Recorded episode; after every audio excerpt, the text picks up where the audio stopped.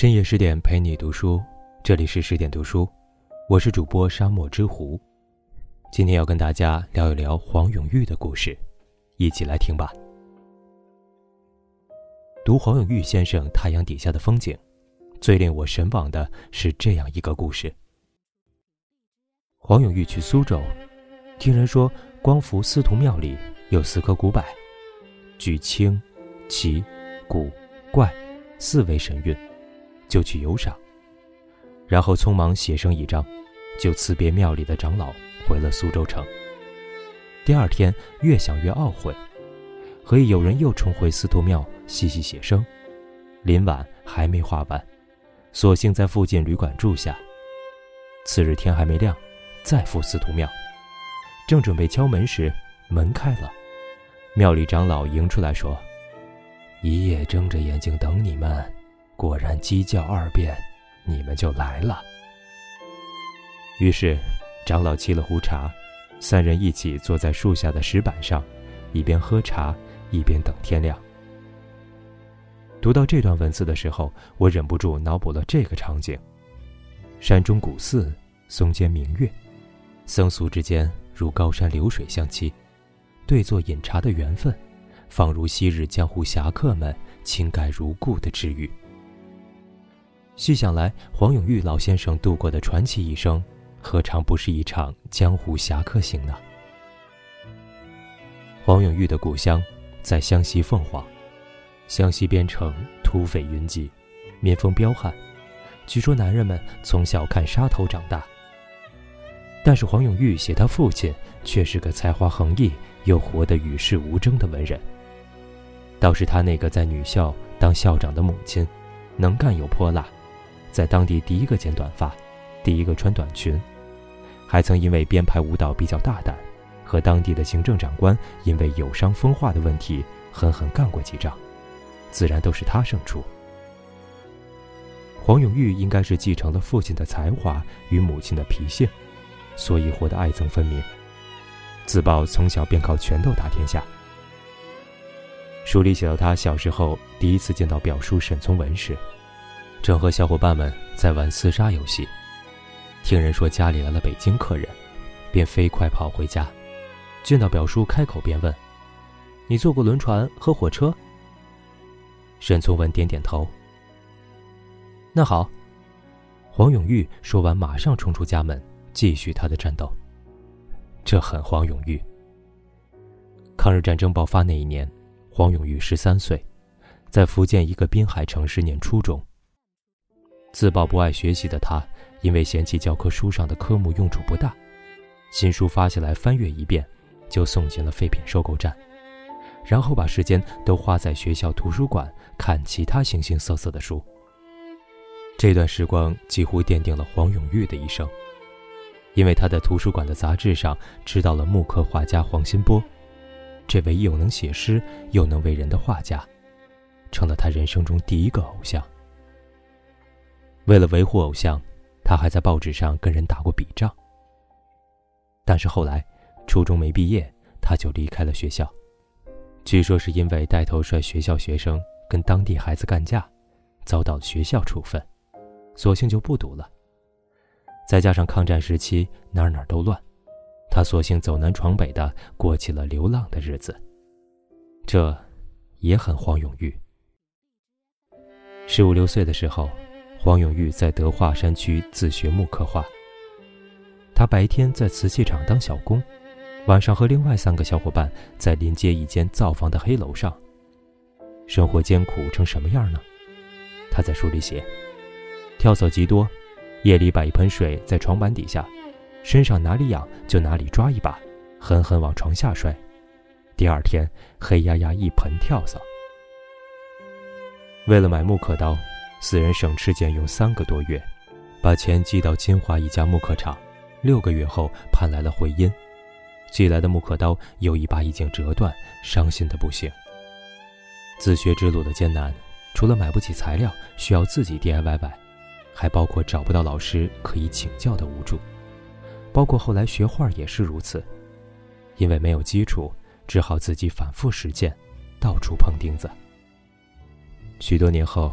黄老在书里喟叹：“如果早年能进美术学院，掌握一些艺术基础和规律，多好！如果年轻时能受点正规教育，省下盲目探索的时间，多画几张画，多好！”这朴素的心声，听得人心酸至极。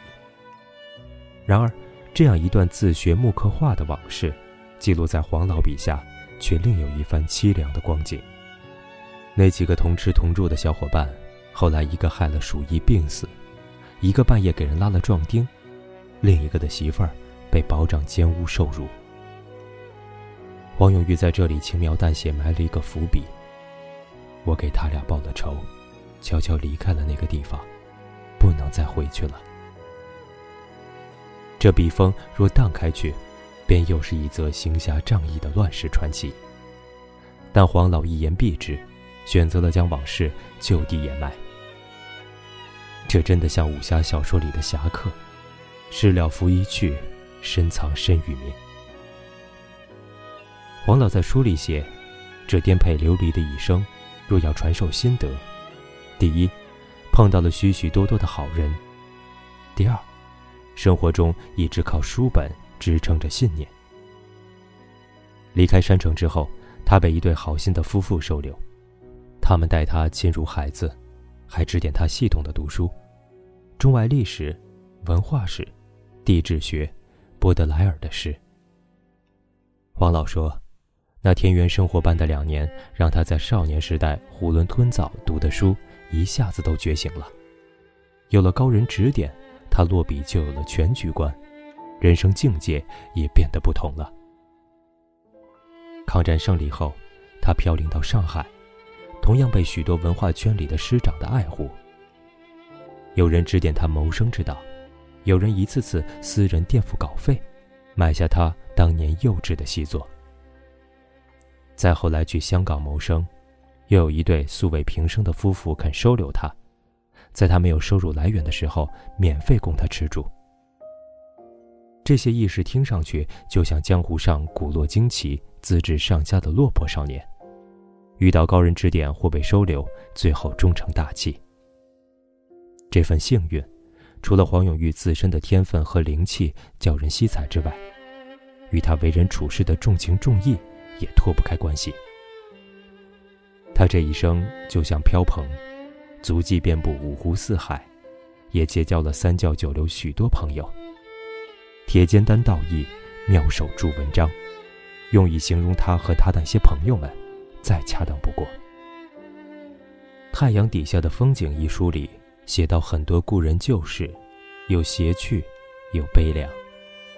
比如画痴吴冠中。往往一套新衣穿足四个月不换，生生穿成乞丐样。西西弗斯一样的刘焕章去他家里做客时，往往被挤得需要卡位。命运多舛的忘年交聂干弩，曾在黄永玉意气消沉时给他鼓劲儿，而他因为收藏张大千的画，屡屡被善临张大千的怪手河海峡坑。运动来时，黄永玉本以为斗的是青面獠牙的人物。结果却是这些熟悉的朋友被罩住，他自己也因为画的睁只眼闭只眼的猫头鹰被过度解读，在四人帮发起的批黑画运动中被批斗。十年后再相逢，物是人已非。有人在残酷的斗争中活了下来，有人含恨蒙冤离开。虽然黄老一再说“相逢莫作阶阶语，皆因凄凄在乱离”。然而，还是数次写到泪湿衣襟。他也写表叔沈从文的交往，写他为人处事的天真纯良，写他在动乱年代的悲凉际遇。少年时，他看不懂表叔写的书，等他能看懂时，已是表叔笔下的人。一九四七年的大上海，他坐在马路牙子上，就着路灯，看报纸上表叔回忆他和他父母的文章。读到热泪奔流，而身边行色匆匆的路人，不会知道这个流泪的青年正读着自己的故事。浮萍漂泊本无根，骆驼江湖君莫问。人往往就是这样，最难最苦的时候，反而没有眼泪，而一旦被人关心、被人问，就会被洞开心房的闸门。有人形容黄永玉是人精，这个“精”字，如果用于世道人心，是因为他看破了事情；如果用在撰文绘画，则是他天生的性灵。白天挨批斗，晚上写检查的年月，他靠着雕花生存下来，还在书中大爆写检查的秘诀。而他写文章写得妙趣天然，写人如画像一样传神，是因为他具有敏锐的观察力与感受力。